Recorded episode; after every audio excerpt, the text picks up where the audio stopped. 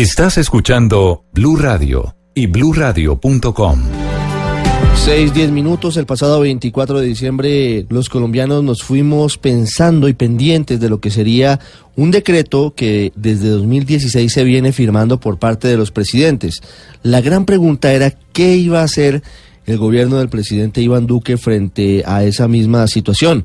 Se trata de un decreto que venía prohibiendo el porte de armas en todo el territorio nacional, incluyendo a quienes porten salvoconducto. El ministro de Defensa, Guillermo Botero, nos había indicado que estaba para comentarios el decreto y que era cuestión de horas que se diera la firma del mismo. El presidente Iván Duque acaba de escribir en su cuenta en Twitter, he firmado el decreto 2362 que mantiene suspendidos los permisos para el porte de armas en el territorio nacional entre el primero de enero y el 31 de diciembre del 2019. El derecho a autorizaciones especiales se mantiene.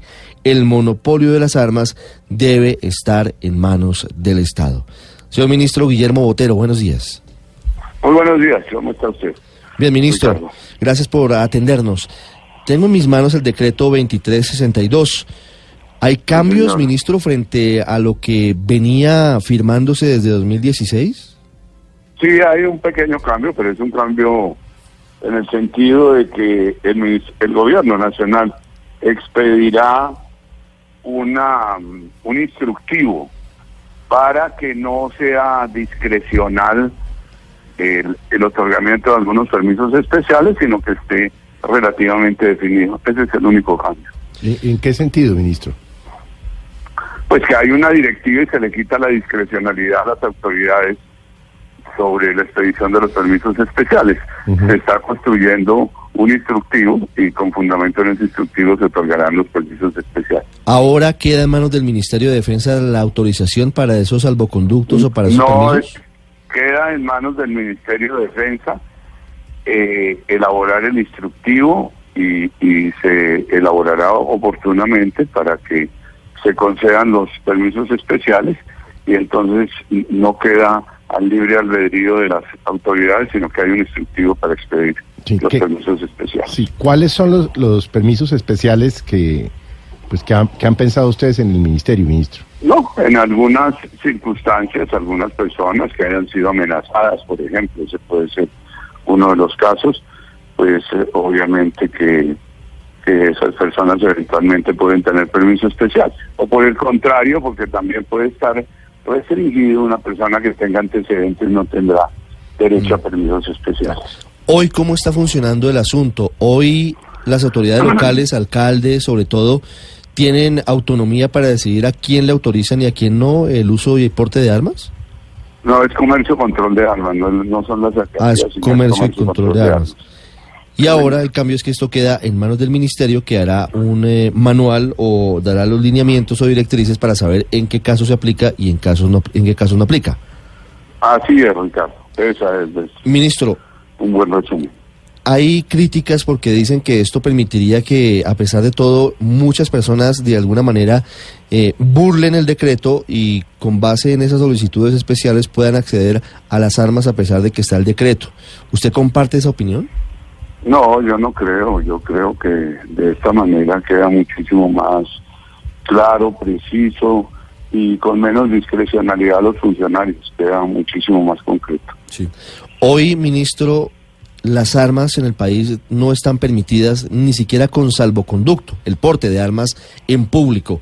¿Esa restricción se mantiene en este decreto en el 2362? Sí, sí, se mantiene, se mantiene en su totalidad. ¿Ustedes han visto estudios que permitan indicar que esta medida reduce el número de homicidios y de actos violentos? Sin lugar a duda, muchos colombianos, algunos, son personas temperamentales, que reaccionan frente a, algunas cosas que se podrían considerar como menores y eso tiene pues ese efecto. Si no, pues revisemos la cantidad de personas que resultan heridas por balas perdidas simplemente por personas que están celebrando y comienzan a hacer tiros al aire. Y las encontramos permanentemente en diferentes lugares del país. Con el monopolio de las armas por parte del Estado, ese tipo de incidentes por lo pronto desaparecen.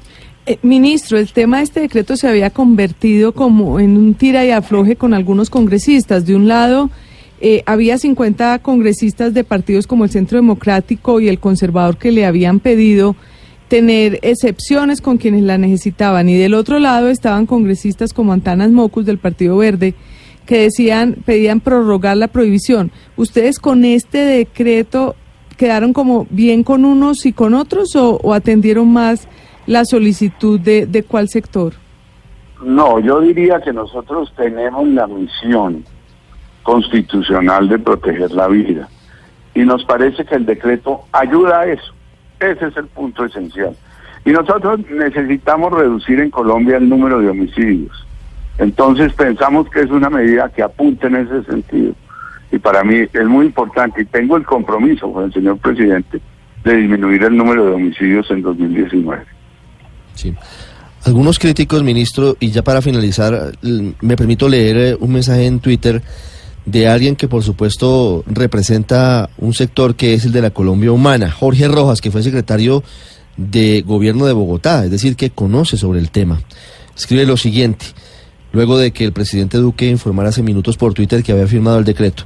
¿Con qué criterio el Ministerio de Defensa otorgará autorizaciones especiales para armar civiles? ¿Vuelven a convivir? Dice Jorge Rojas, ahora la excepción será la regla. Vamos mal. ¿Ese es el espíritu del decreto?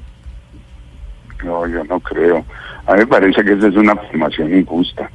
Ahora, yo no sé qué tiene que ver un decreto que viene desde 2016 y que simplemente quita discrecionalidad y lo, y lo vuelve arreglado, eso sea revivirlas, convivir, por Dios. Ministro, la regla o la norma o, el, digamos que la reglamentación vendrá desde el Ministerio de Defensa. El encargado en últimas de aplicarlo, de saber si autoriza o no la entrega de las armas, ¿a quién le correspondería? ¿A las brigadas eh, del ejército? No, las armas, las armas, pues las tienen las, las personas. Sí. Eh, la, inmensa mayoría de las armas pues ya, ya está en poder de las personas. Las personas pueden seguir acudiendo a control comercio de armas a que les vendan pero en general son ventas para tenencia, no para aporte. Claro. Eso es lo que pretende. pero... la, inmensa mayoría de la demanda hoy en día, de cara a que están prohibidas, pues es la tenencia. Claro. La tenencia, usted compra un arma para tenerla en su casa, sí, sí. no para aportarla. Claro. El decreto lo para que... tenerla en su finca, no para aportarla. El decreto lo que hace es eh, prohibir el porte de armas en público. Sí, eso es lo que hace el decreto. A futuro, y esta es mi pregunta, ministro, luego de este decreto del 2362 y luego de la reglamentación que ustedes expedirán seguramente en, muy pocos días, si yo... La reglamentación es una directriz. Eh, bueno, la, directriz, eh, le acepto la, corrección, ministro. Ustedes expedirán esa directriz de, de, para definir quiénes, en qué casos podrían o no portar armas eh, en las calles.